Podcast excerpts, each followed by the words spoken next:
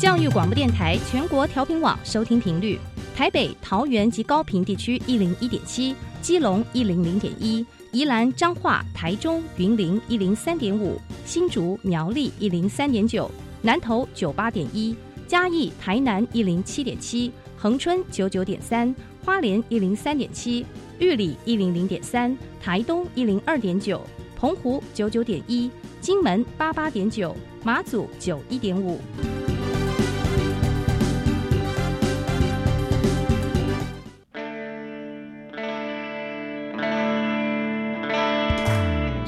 时时有惊喜，生活处处是学习。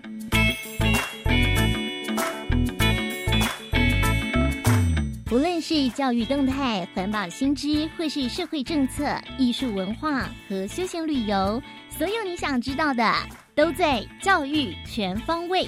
每周日上午十点零五分到十一点，邀请您与我们一同打开学习新视野。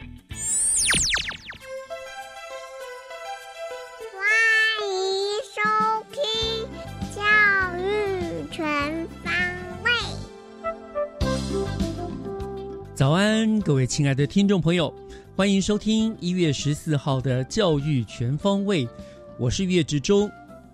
昨天呢，我们台湾又经历了一次紧张、刺激又珍贵的民主洗礼，总统大选尘埃落定。您满意昨天的结果吗？其实，不论是谁胜谁负，在这个过程当中展现的民主精神，才是我们最值得骄傲的地方。希望大家都能够放下选前的成见，一起为台湾的美好来打拼。也希望新当选的总统和立委们能够将台湾带往富足安乐的未来。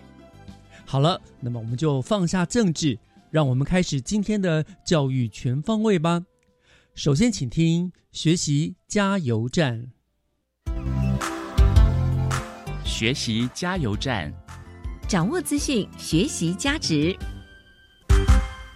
新北市的插脚国小获得了今年度教育部教学卓越金质奖的肯定哦。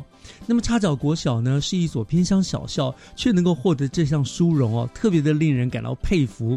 所以学习加油站今天呢，就很有荣幸的邀请到了插脚国小的宋鸿章校长，亲自来为大家介绍这一套金光闪闪的教学方案。校长你好，主持人岳老师好，各位听众朋友大家好。好，首先恭喜校校长哦，这个插脚国校，这其实得奖无数啦，这只是锦上添花，多了一项金质奖。没有没有没有没有，这是我们的这个运气很好了，所以这次又能够得到教育部的认可，得到这样在座的金质奖，也谢谢岳老师给我们这个机会来接受这样的一个专访，谢谢。哪里上客气了哈。那是不是首首先请校长跟大家听众朋友们分享一下，你们这一次的这个教学方案的名称，还有它。方案的起源，跟大家先做个说明好吗？好，谢谢老师哈。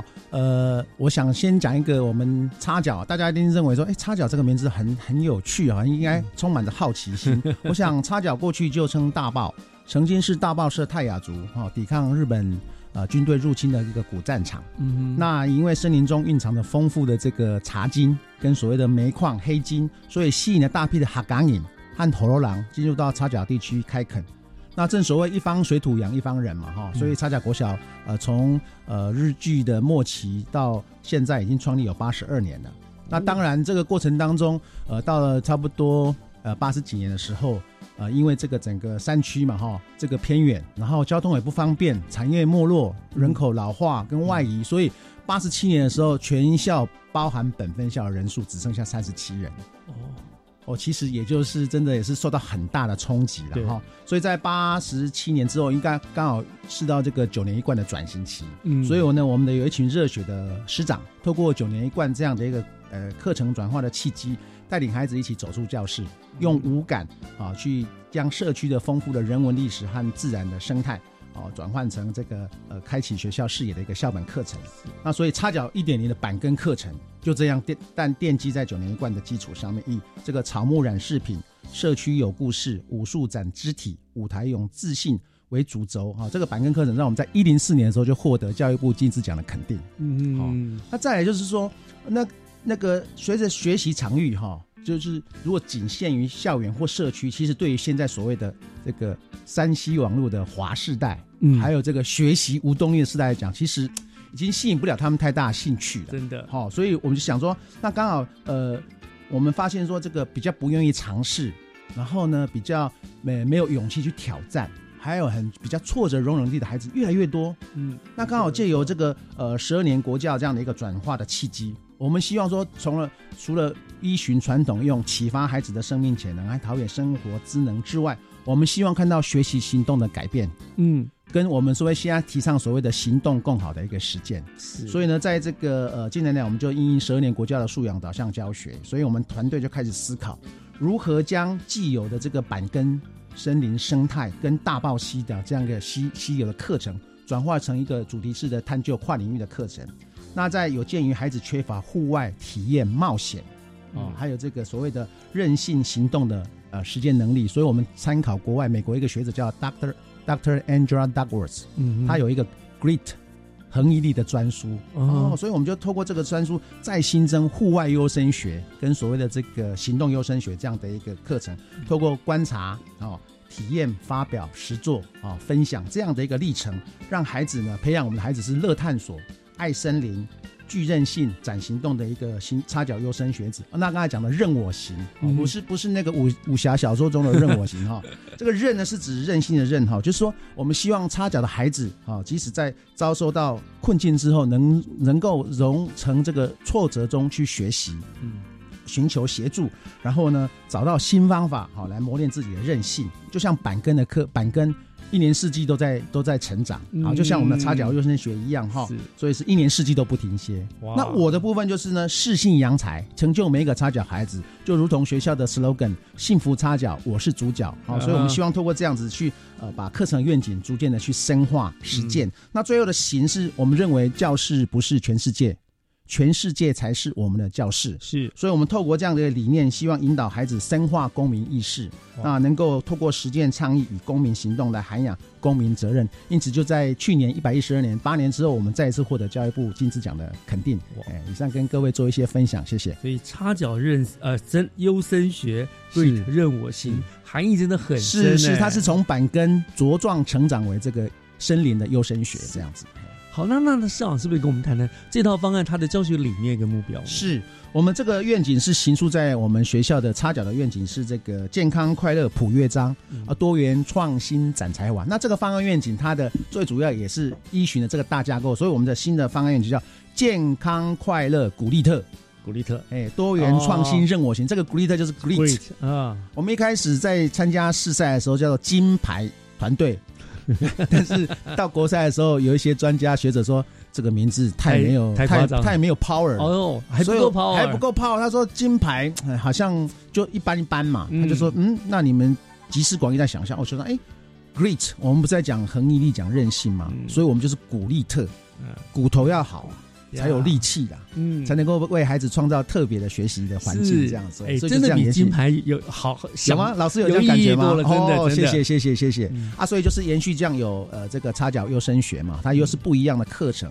那透过 Great 才能够任性，然后以自己为主角，然后行遍全世界这样子。是是是哇，这个真的是很厉害哈。没有没有没有，那好，那这一创的这个教案，你说可以算是你们插脚独有的嘛？哈，对所以可以也跟大家分享一下这个教案它的课程的架构，跟他有什么样独到创新之处。OK 好。那么在优生学课程部分，基本上我们在横向联系上是以生活经验为出发，嗯所以我们就是结合社区的这些资源，我们设计的人文优生学，就是要走出教室，用五感，眼耳口鼻心这样子，这样五感去呃学习生态优生学跟户外优生学。嗯，那反思公民倡议，我们催催生这个行动优生学，一个纵向联系，所以我们这个教学模组是这个四轴六年的课程，这是在这个优生学课程的部分。好，那在这个在地的人文优先学、自然的生态优生学、挑战的户外优生学以及实践的行动优生学融入在我们的固定课程。哦，就是我们的课程里面，其实当然除了原本的这个是七大领域之外，我们会把部分课程跟这个四个主轴课程做跨领域哦，哦，就是符合现在所谓的素养教学。那再把很多所谓的实验课程，就是我们在固定之外的课程，每个半天我们在用这个实验课程来串这些实际执行面，所以还有一个这个所谓的主轴课程。那这样互相结合起来，这个六年就会有恒毅力的态度，逐渐从一年级到六年级，六年就会呃有很多的这样的一个呃累积的一个实验课程。那在教学理念创新的部分，可以分成四大部分。哈，第一个就是我们透过 GREAT 这样的教学理念，这 GREAT 的是第一个 G 是 growth，就是呢发展兴趣。嗯，第二个 R 是 repeat，刻意练习。第三个是 insist，要持久热情。第四个是 tough，成就精彩。这是四大策略以及八大步骤。第一个就是一定都先从体验观察，再来就是透过老师的提问，让孩子去探究。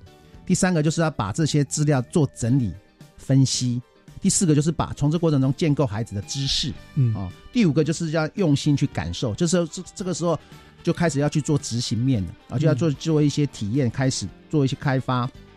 再来第五个就是用心感受啊、第六个就是要反思回馈，就是你去体验这过程中，你你发现到什么，跟你认知有什么不同？嗯那透过讨论，好、大家开始去回馈。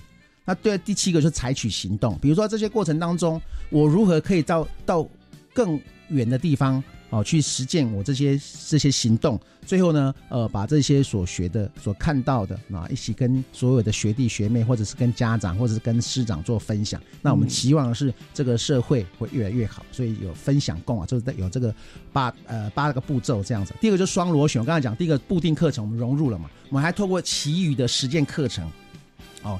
所以是个双螺旋式，所以这个呃第一个呃螺旋就是四大优生学的主轴课程，跟第二个螺旋是四大六年起的总整课程，那总共这样子不断的累积加起来是有二百一十六个学习历程，从一年级到六年级，所以很多哦，所以很多。丰富哎是是，所以我们是希望说透过这样的机会，让无动力的世代能激发他的学习兴趣。嗯。对我觉得在在从这过程中去建构知识啊最后能够透过实践让大家共好。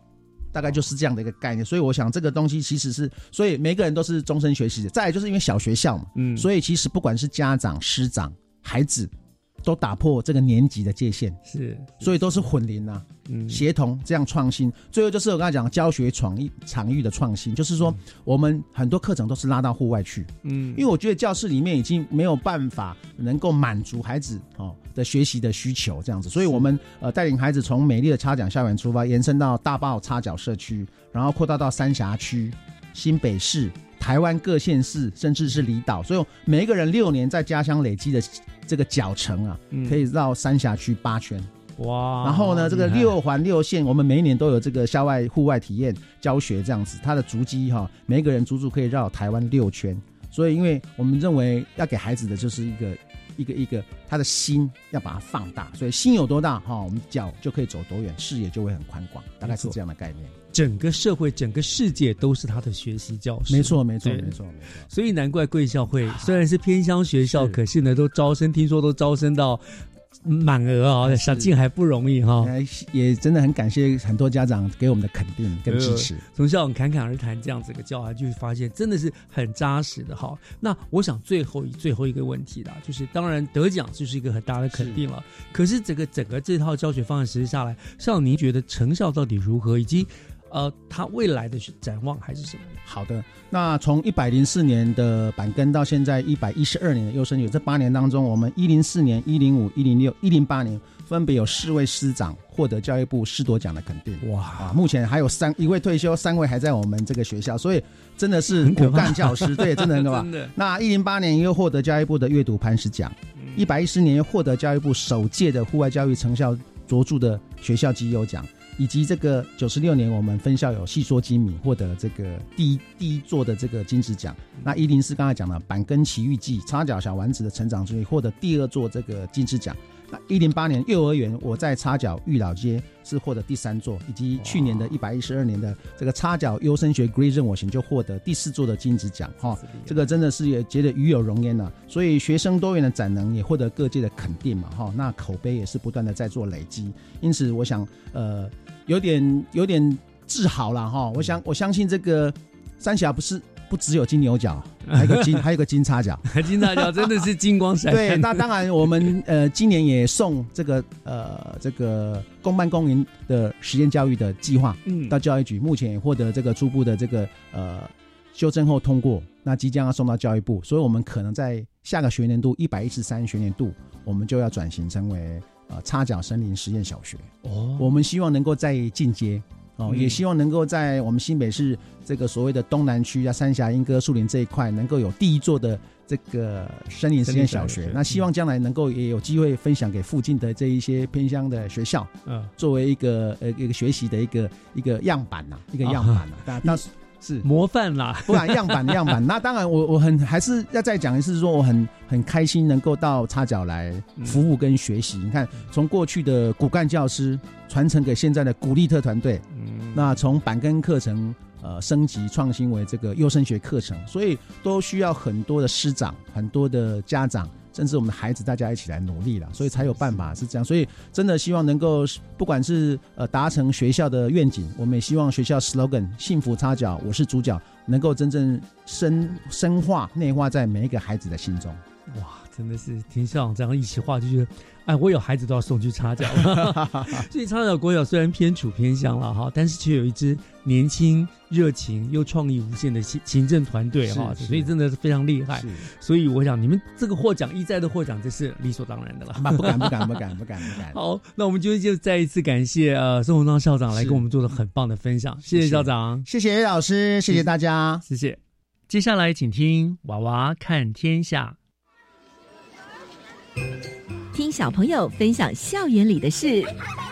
欢迎收听《娃娃看天下》。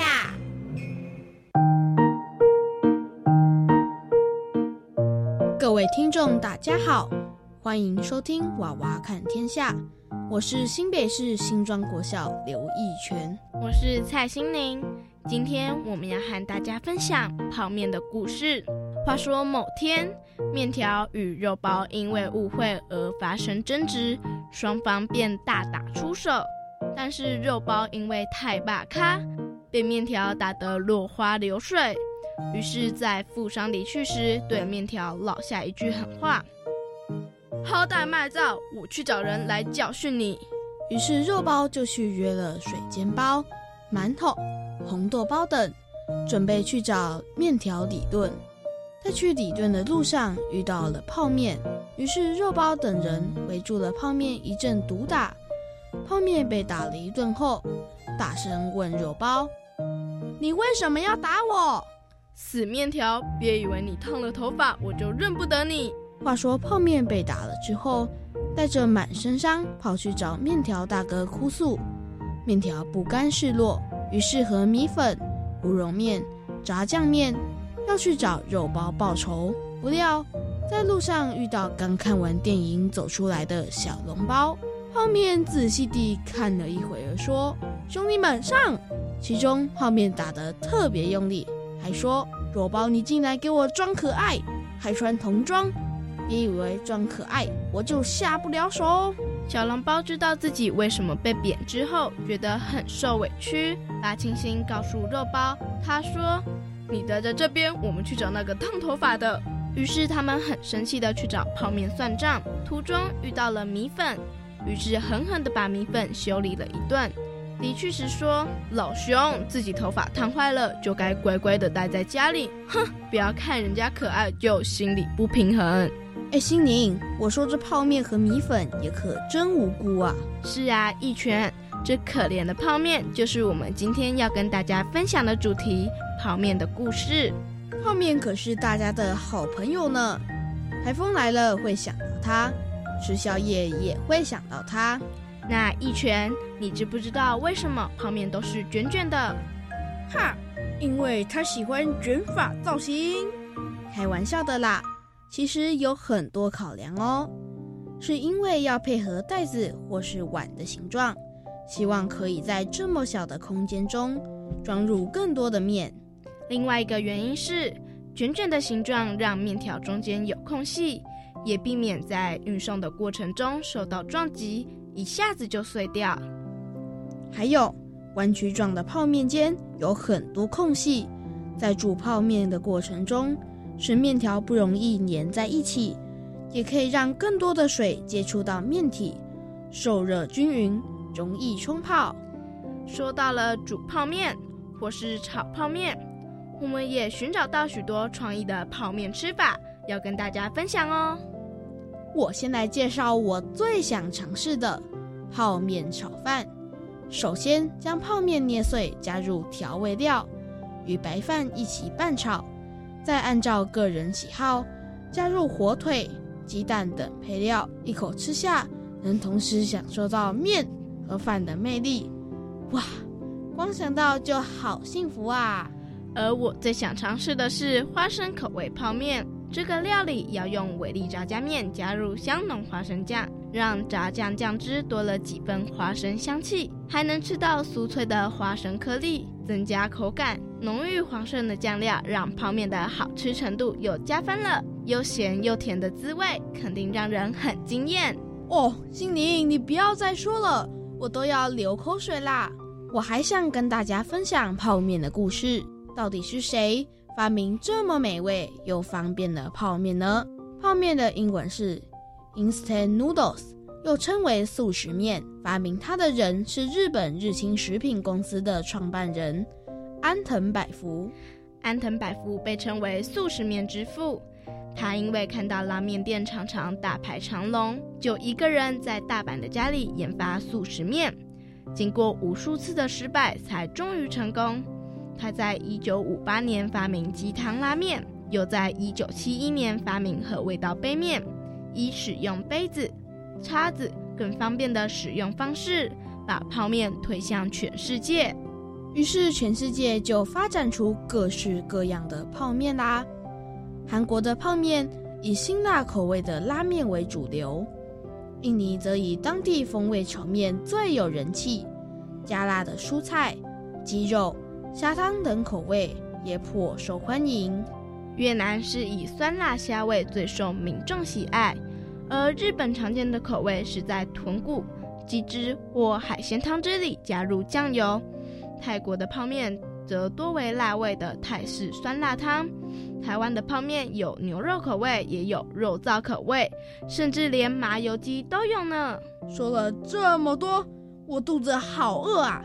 现在就给我来一碗泡面。可是我听很多人说，泡面含有大量防腐剂，千万不可以多吃。还说泡面吃多，小心变木乃伊哦。泡面的确不是健康的食物，不过它真正有害身体的关键，其实不在防腐剂，而是别的原因。第一，泡面普遍使用棕榈油。因此会有饱和脂肪过高的问题。第二，大多数的泡面口味都偏重，会有过咸、钠含量过高的情况。第三，泡面里的蔬菜很少，蛋白质也很少，这一餐只有吃泡面，营养会不均衡呢。那要怎么健康的吃泡面呢？营养师建议我们可以选用蒸煮的面条，避免高油的问题。而泡面可以先烫过热水，降低钠含量和油脂。使用调味料的时候可以减半，降低钠的摄取。如果自己煮的话，可以加入蛋啊、豆腐啊、蔬菜等，会更加营养哦。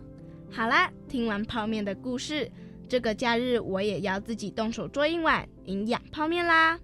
我是新北市新庄国小蔡心玲，我是刘一全。感谢您的收听，我们下次空中再会。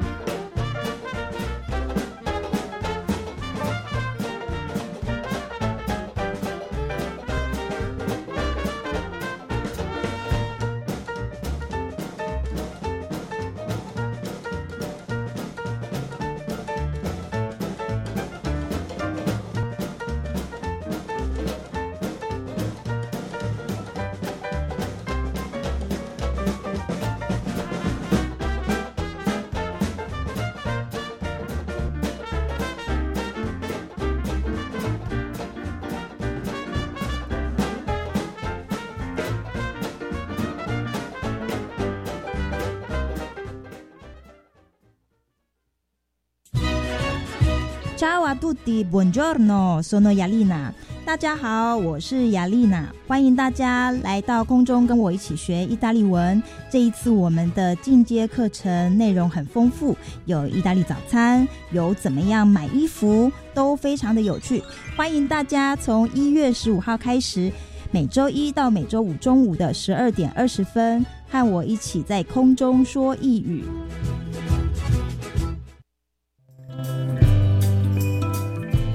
这次参观 Change Maker 计划团队成果展，我有个很重要的感想。哦，什么感想？我要参加一百一十三年青年社区参与行动二点零 Change Maker 计划。对，一起为台湾的社区共同发展努力。现在就加入青年组 FB 粉丝专业，掌握最新消息。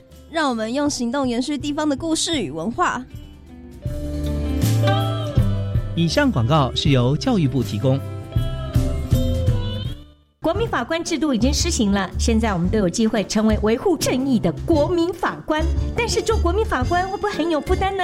跟你们说，免操环严谨的人身安全隐私保护措施，让参与零风险，职场上保障工价，禁止雇主秋后算账，不怕影响工作事业，还提供临时托育照护的费用补贴，让我们不用担心家庭，安心参与审判。各位国民法官，免操环，我们一起为公平正义站出来。以上广告由司法院提供。合唱无设限，我们是台北室内合唱团。您现在收听的是教育广播电台。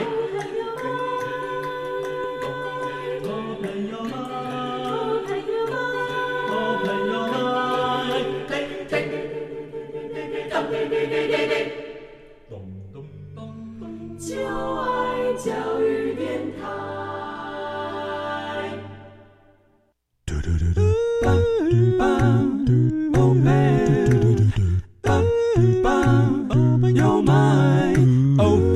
mind，就爱教育电台嘟嘟嘟嘟嘟嘟。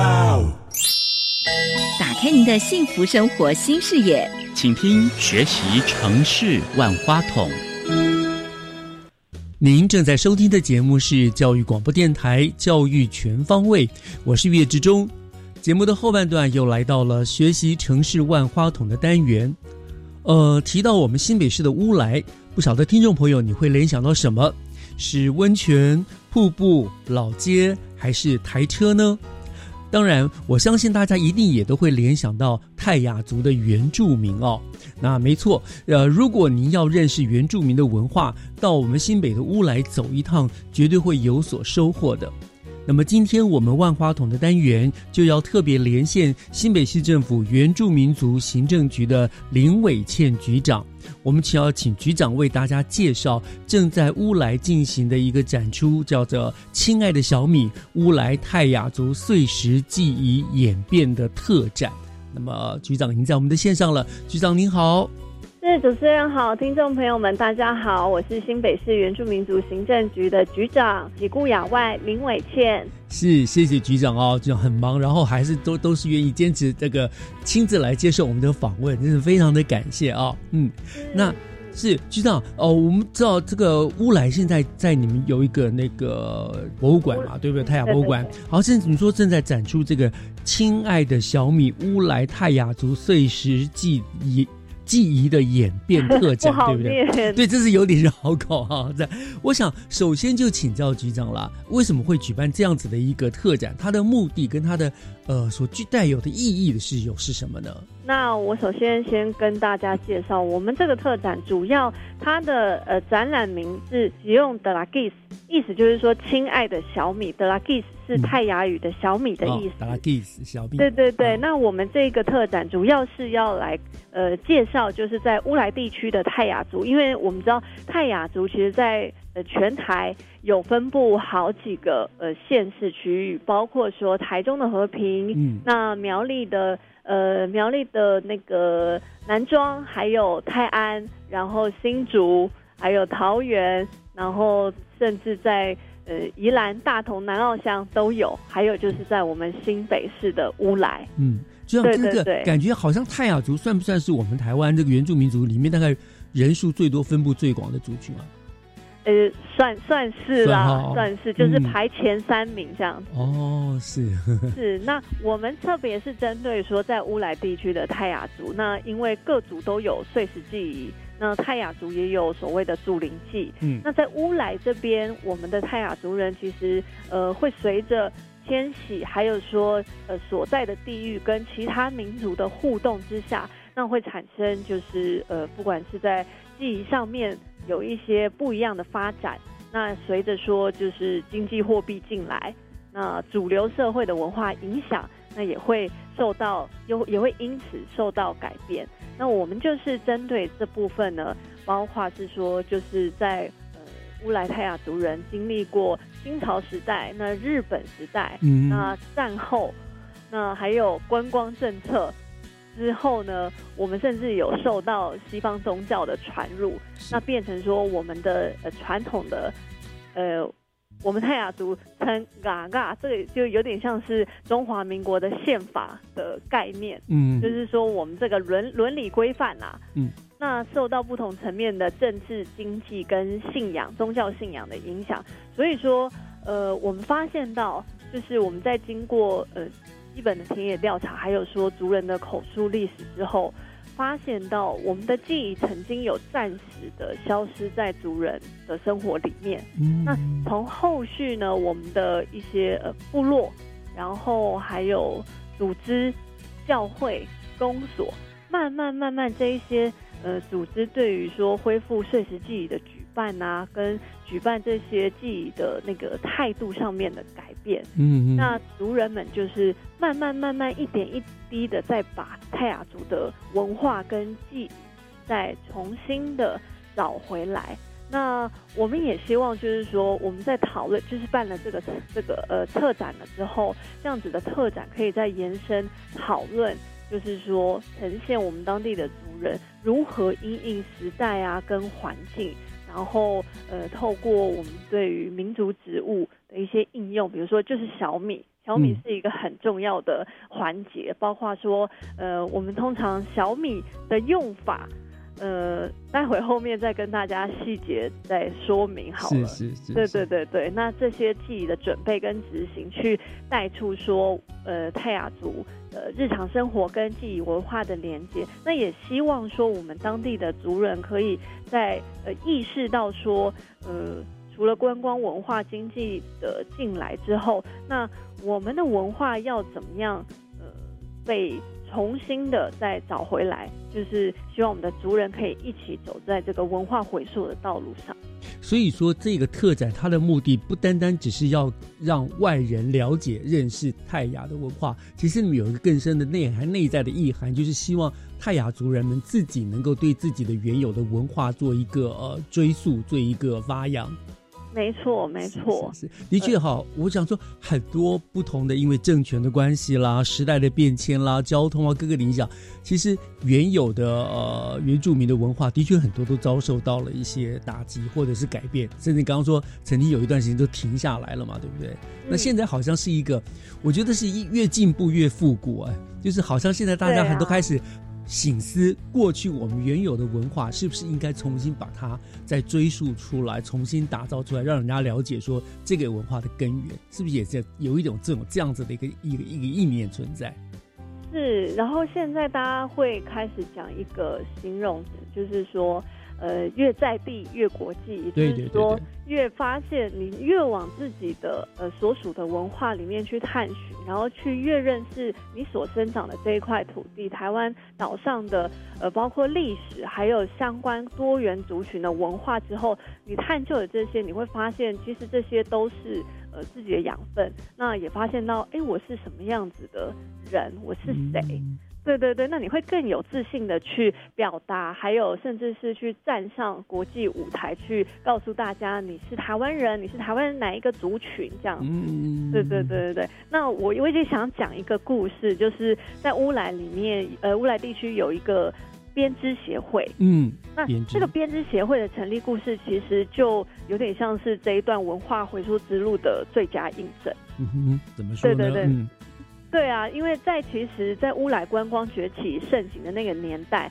那很多的族人他们因为讨生活嘛，呃有什么样子的工作比较赚钱，他们就会转而投向这样子的工作。所以那个时候，我们的族人大部分他们就是因应观光，会去从从事一些乐舞表演，哦或者是说，对对对，是是或者是是卖卖相关的呃产产品这些。啊对对对，那后呃，因为他们卖的产品就会比较偏向，因为呃，当时来乌来地区的很多汉人，啊或者是说外国人，就是美国兵。哦据我所知哦美国大兵 对对对，或是其他的旅游人口，嗯所以我们的族人就会转而卖他们喜欢的东西，他们喜欢吃或者他们熟悉的东西。他们以为的原住民的呃这个特产啦，什么产物这样子，对不对？嗯，对，但是但是那些特产其实很大的一部分都是为了因应这些外来的光客口。嗯嗯对对对。那后来就变成说，传承就是公益这件事情，已经不是家家户户、部落家家户户他们的那个首要要做的事情。对，就变成说生活里面开始有其他的呃刺激了。那其实呢，要织一批布是需要很大的耐心跟毅力。好比来说，就是光一条大概呃两百二十公分的织带，嗯那像这样子的呃一个工艺品，就可能要花掉将近一天的时间才可以做。嗯对，那所以呃，我们后来在跟乌来编织协会的织女，在透过她的口述，在呃讲述她的故事的时候，她说那个时候大家都在努力赚钱养家糊口啊，没有人会想要去织布的那个时代。对对对，那其实后来再到近代之后。呃，我们的族人有一些有自觉，或者是说发现到说，哎，我们的部落没有人在织布了，或者是说年轻一代的妈妈发现说，哎，呃，我想要织给我的家人、我的孩子那个传统衣服、嗯，传统服的时候，我我不会织哎、不会织，或者是没有那个机对仪器了。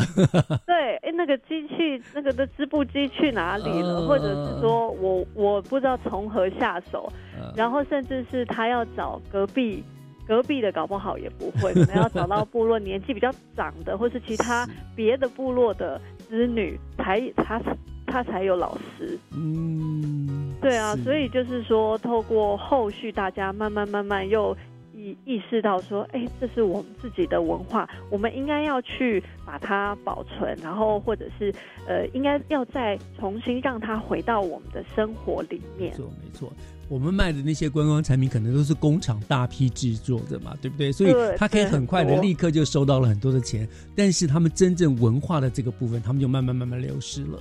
那现在回过头来才发现说，这些譬如说织布啊，这个这个才是他们真正最珍贵的东西。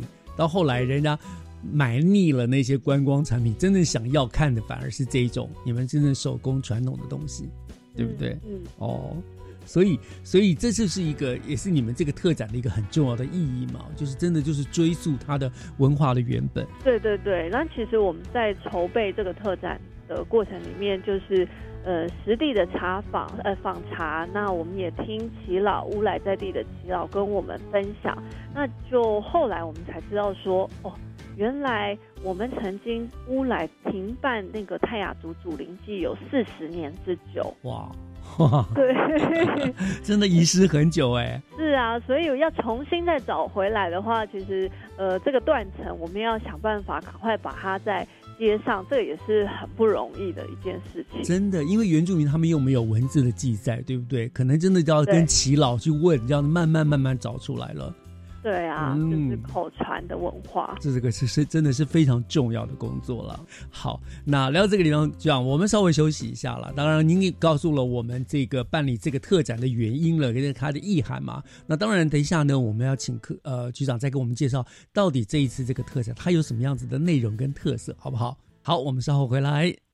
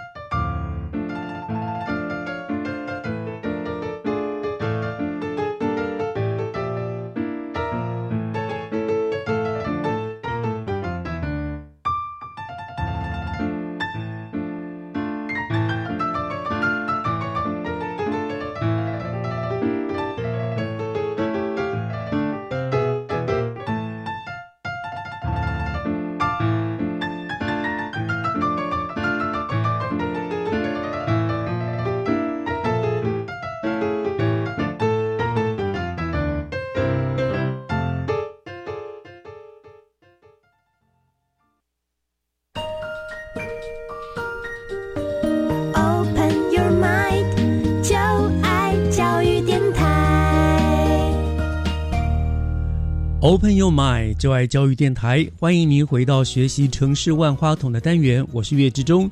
今天我们很高兴能够电话连线新北市政府原住民族局行政局的林伟倩局长啊，他来跟我们谈呢，就是这目前正在乌来的呃泰雅博物馆所展出的“亲爱的小米”的这样子的一个特展啊。那刚刚呃局长跟我们讲述了这个特展它的举办的目的跟意义啊。那当然，接下来我要请局长为大家介绍一下吧。这个特展它从什么时候开始展览的？那它的展出的内容跟特色是什么？是不是可以简单的跟我们听众朋友们做个介绍？局长，好，感谢主持人，还有我们的听众朋友。那这一次我们的特展分成四大展，呃，四四大展示的单元。那包括说，呃，总论，然后回忆中的传统记忆、时代浪潮跟当代视角的传统记忆。那其实这四大展示单单元就是呃告诉嗯我们来参观的观者，就是说进一步了解碎石记忆的独特性，还有就是说这些记忆在我们族人生活里面的重要意义。那我先不要讲太多，因为我怕大家 听完然后都不去现场看了。对对对，我还是要有一点那个保留。对对对，那那我要讲，对我要讲一个比较呃。比较特别的一个点，就是说我们这一次其实有特别邀请到我们乌来的年轻艺术家，他叫做有干有烙。哦，那他在我们的这个特展中央有呃请，我们有请他布置一个装置艺术作品，叫做家屋。家屋就是那个。家里面的房子，那个家屋，那个对对对，嗯，对，因为在部落里面，我们每个人的家屋都呃都代表了一个很重要的呃一个家庭他们的生生存空间、生活空间。那其实呢，呃，他这个作品呢，我们的有干有料，他是主要从家族里面呃呃长辈跟他讲的这些口述的历史，还有他实际呃前几年他有回到旧部落。那做了田野调查之后，我其实他们呃，因为他呃，因为我们很多的都会区的族人，应该是说就是离呃，要么是都市原住民，或者是说离都会区很近的原乡部落的族人，因为就是他们大部分呃就学已经是在主流文化里面上课啊，吸收的都是呃，就是我们呃中华民国的这这一套教育体系啦，所以。呃，有时候对于自己的文化都不是说有这么样的了解。嗯，那他去拼凑了自己部落家庭的这些迁徙历史之后，呃，他这一个作品家屋就是在想象当时过去他的祖先在旧部落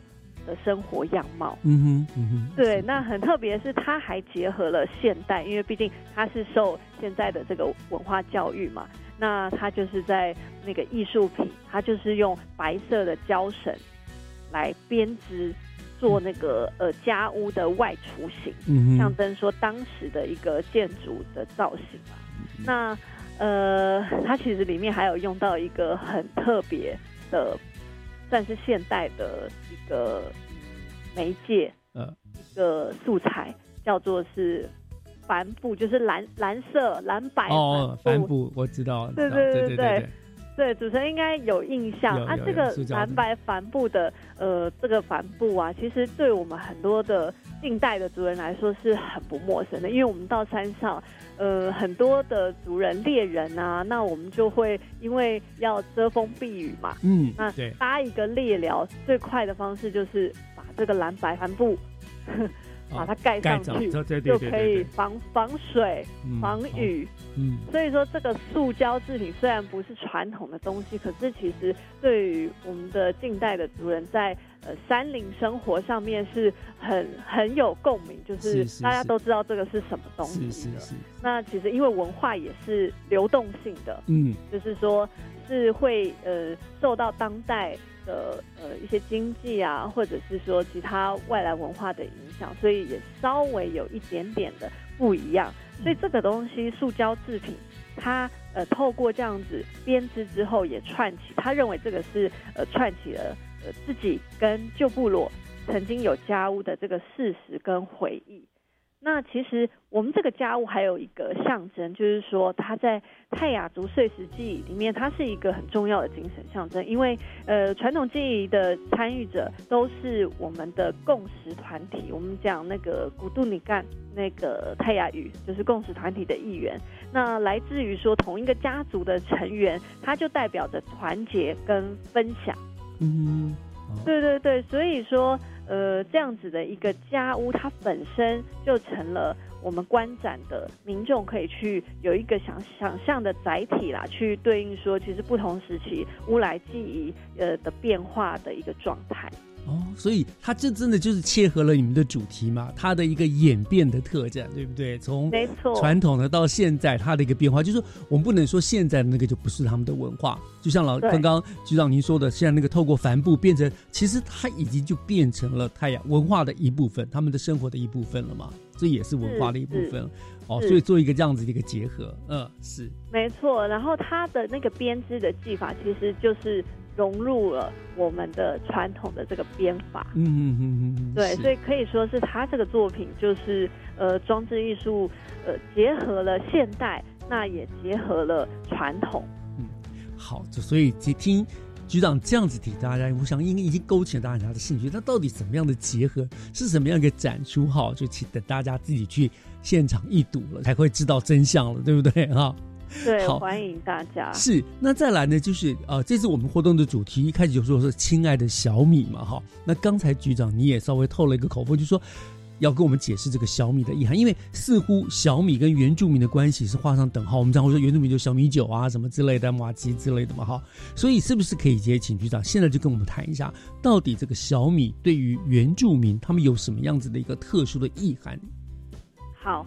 其实，呃，小米对于各族群都有相相当的一个重要的分量，像是布农族，呃，我们也有听说有部落有布农族部落的族人，他们是说，如果呃在晒小米的时候，哪一家晒的越多，就代表说那一家很富有。其实这也是一个很直观的概念，就是说我今年收成好不好，你就可以知道。晒的小米有多多就知道了嘛，嗯那那些就代表说我当年可以收成，那我可以卖，或者是说我可以交易出去的量有多大，就代表我钱那当年收入有多多嘛，所以财富的象征，对，是是，对啊，那呃还有一些族群，他们就是说。小米就像是他们连接呃连接部落跟族人的重要核心，因为自己的部落会有自己的小米品种。那如果说部落的小米被带到呃家乡这个部落以外的土地栽种的话，有可能它没有办法适应。所以说这也是一个呃重要的关联。那对于泰雅族来说，泰泰雅族呃过去的主食也包括小米。那只是说，在呃日本时代，在引进水稻呃以后，大家就比较 少少在吃小米或者是种小米了。不然，其实，在那之前的话，呃，泰雅族在酿酒、在腌肉。或者是祭品上面，碎石祭跟日常生活都会用到小米。是是是，那是他们的主食嘛，哈。没错没错，因为像祭品的话，就会需要说小米做的小米糕，或者是那个小米酒。嗯。那山肉的话，西鱼啊这些也是需要小米，我们才可以把它腌制起来。嗯嗯。所以说，对于呃。呃，现在的这些作物来说，小米对于跟泰雅族人的关系是很亲密的。嗯，所以听这样讲，小米，第一个，它可能是家族财富的象征，它可能是家族文化的一个联系的一个呃连结，对不对？那另外还有一个就是，他们其实也是原来的原本的主要的食物。其实一直到现在，他们还是有小米酒嘛。我们去乌来，一定难免都会去尝尝小米酒。呃，所以在这次的展出中，你们就以小米作为这个主要的主题意象。那我们去看看展览呢，除了刚刚我们看到是有感有劳的那样子的一个艺术的一个作品之外，所以里面也会有很多小米的元素在内了。没错，就是呃，其实我们里面还是有有有一些传统的泰雅族传统作物的那个呃介绍版。那让大家知道说，其实我们的生活大概几月到几月是呃我们要准备什么样子的记忆。那这里面准备记忆当中会有相关的一些呃民族植物会有哪一些？哦，所以去那边就是等于这个特展就可以对泰雅，至少我们乌来那边的泰雅的文化，可以不就是是是食衣住行娱乐，大概都会有一些很深的认识了的，都至少都会了解很多这样。嗯，好，那是不是哎？这样，请问这个特展已经在进行当中了？请问它是从什么时候展出，会展出到什么时候呢？好，跟听众朋友介绍一下，我们这个特展其实从去年的九月二十七号已经开始开展了。嗯，那呃，接下来我们会一直到今年的三月三号都可以看到。我们这个特展，那地点就是在乌来泰雅民族博物馆的一楼特展区。我们也很欢迎大家，如果想要深度认识乌来泰雅文化呃之美的大家，千万不要错过。因为呃，也很欢迎大家，就是到乌来，不只有我们的温泉，不只有老街可以逛，不只有好山跟好水之外，其实里面的人文文化，我相信大家都是很有兴趣。那呃。深度去认识了以后，就会有很多对于台湾这块土地上不同历史、不同族群有更多的了解。是那个民族博物馆，就是在老街上面对不对？对对对，就是我们走进去老街之后，诶，大概。五步就会看到。嗯，对对对，一个蛮蛮明显的现代的一个建筑物啦。哎，那所以这个特展都是免费的嘛，对不对？完全都免费，都欢迎大家。所以你看，刚好我们快要放寒假了，过年时间，大家而且乌来一定是个热门的景点啊，接着樱花又要开了，对不对？所以听众朋友，大家就可以到那边，不要只看樱花，不要只逛老街，不要到了老街不要忘了，顺便就可以进嗯我们这个博物馆去看看这个很棒的一个特展了。其实乌来真的可以说是我们。不止新北，整个大台北人的后花园了。哦，像我们都经常上去，很很方便，对不对？上去泡汤啦、赏景啊、看瀑布啊什么的，真的非常的方便。而且，呃，是我们这个泰雅文化一个很重要的据点了。我记得有一年那个全中运在我们新北举行，我们在引燃圣火，就是特别选在乌来那个地方，用原住民的方式来点燃圣火。有一点重要，可见它对于我们新北的文化也是一个非常重要的一个据点。没错，没错。然后，呃，其实乌来，呃，应该说对于泰雅族来说，火这件事情对于我们的部落族人来说是很重要的。我还记得，就是呃，长辈跟我讲说。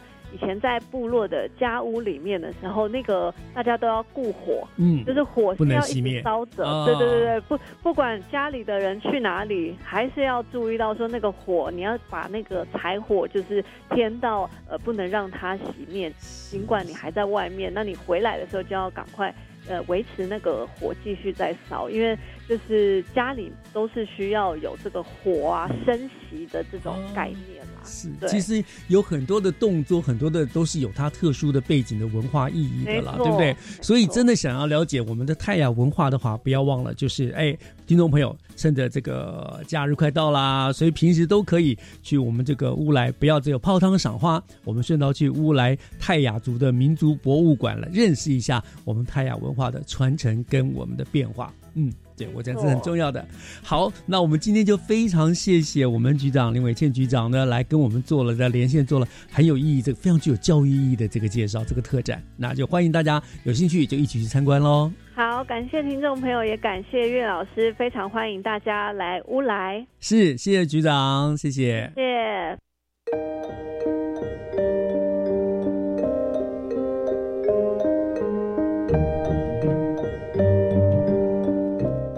今天节目就进行到这儿了，感谢您的收听，教育全方位，我们下个礼拜天再见。